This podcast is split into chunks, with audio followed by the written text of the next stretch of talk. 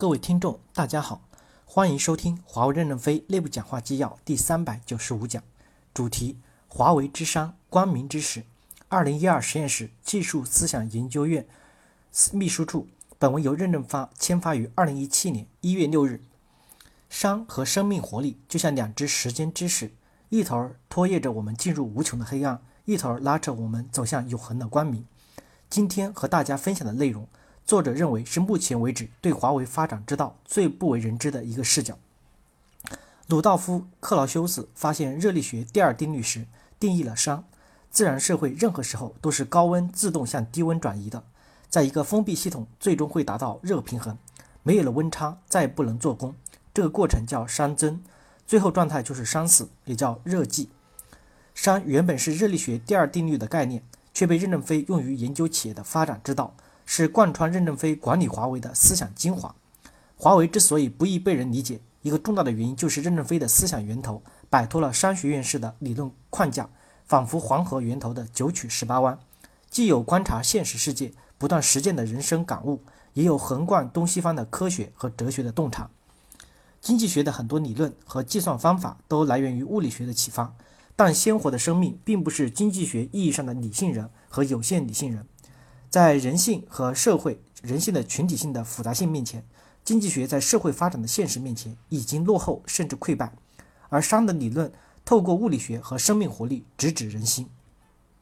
任正非把物理学、人性和哲学理念直接引入企业管理中，成就了华为独特的思想文化、价值观和发展战略。华为的发展不是偶然的，任正非开创性的管理思想和战略起着决定性的作用。第一部分，华为之商一。熵为何物？这里我们稍微探讨一下熵的物理学概念。不想烧脑的同学，请直接跳到下一段落，不影响理解下文。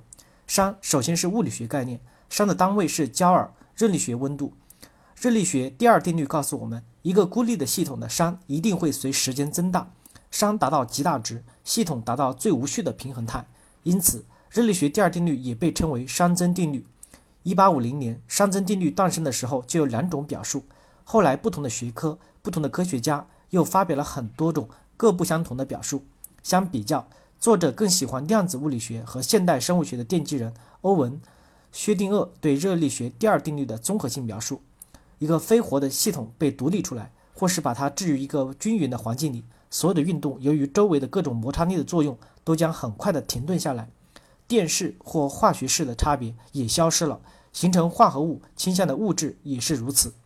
由于热传导的作用，温度也变得均匀了，由此整个系统最终慢慢的退化成毫无生气的死气沉沉的一团物质。于是这就达到了被物理学家称为热力学平衡或最大熵，这是一种持久不变的状态，在其中再也不会出现可以观察到的事件。熵是个不容易理解的概念，好在我们并不需要真正了解熵热力学第二定律的经典物理学含义，只需要知道其社会学意义即可。作者对此做了一个总结，即山就是无序的混乱状态，山尊就是世界上一切事物发展的自然倾向，都是从井然有序走向混乱无序，最终灭亡。这在经典力学上的寓意更容易理解，即世界上没有永动机，最终会走向平衡静止即山死。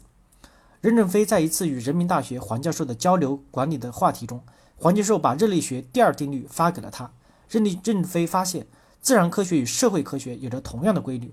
对于企业而言，企业发展的自然法则也是由熵，也是熵由低到高，逐步走向混乱，并失去发展动力。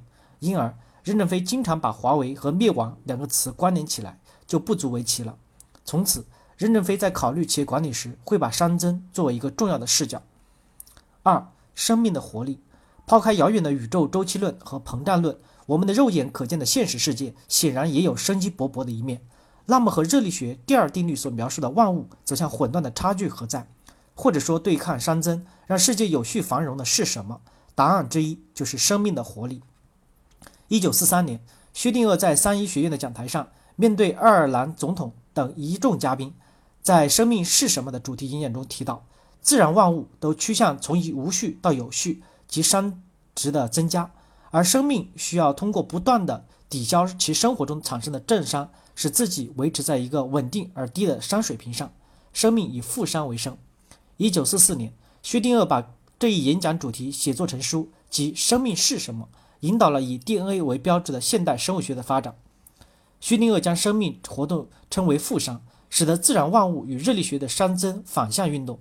同理，企业要保持发展的动力，需要依靠的就是人的生命活力。任正非说，企业要想生存，就要逆向做工，把能量从低到高抽上来，增加势能，这样就发展了。于是诞生了厚积薄发的华为理念。人的天性就是要休息、舒服，这样企业如何发展？于是诞生了以奋斗者为本、长期艰苦奋斗的华为理念。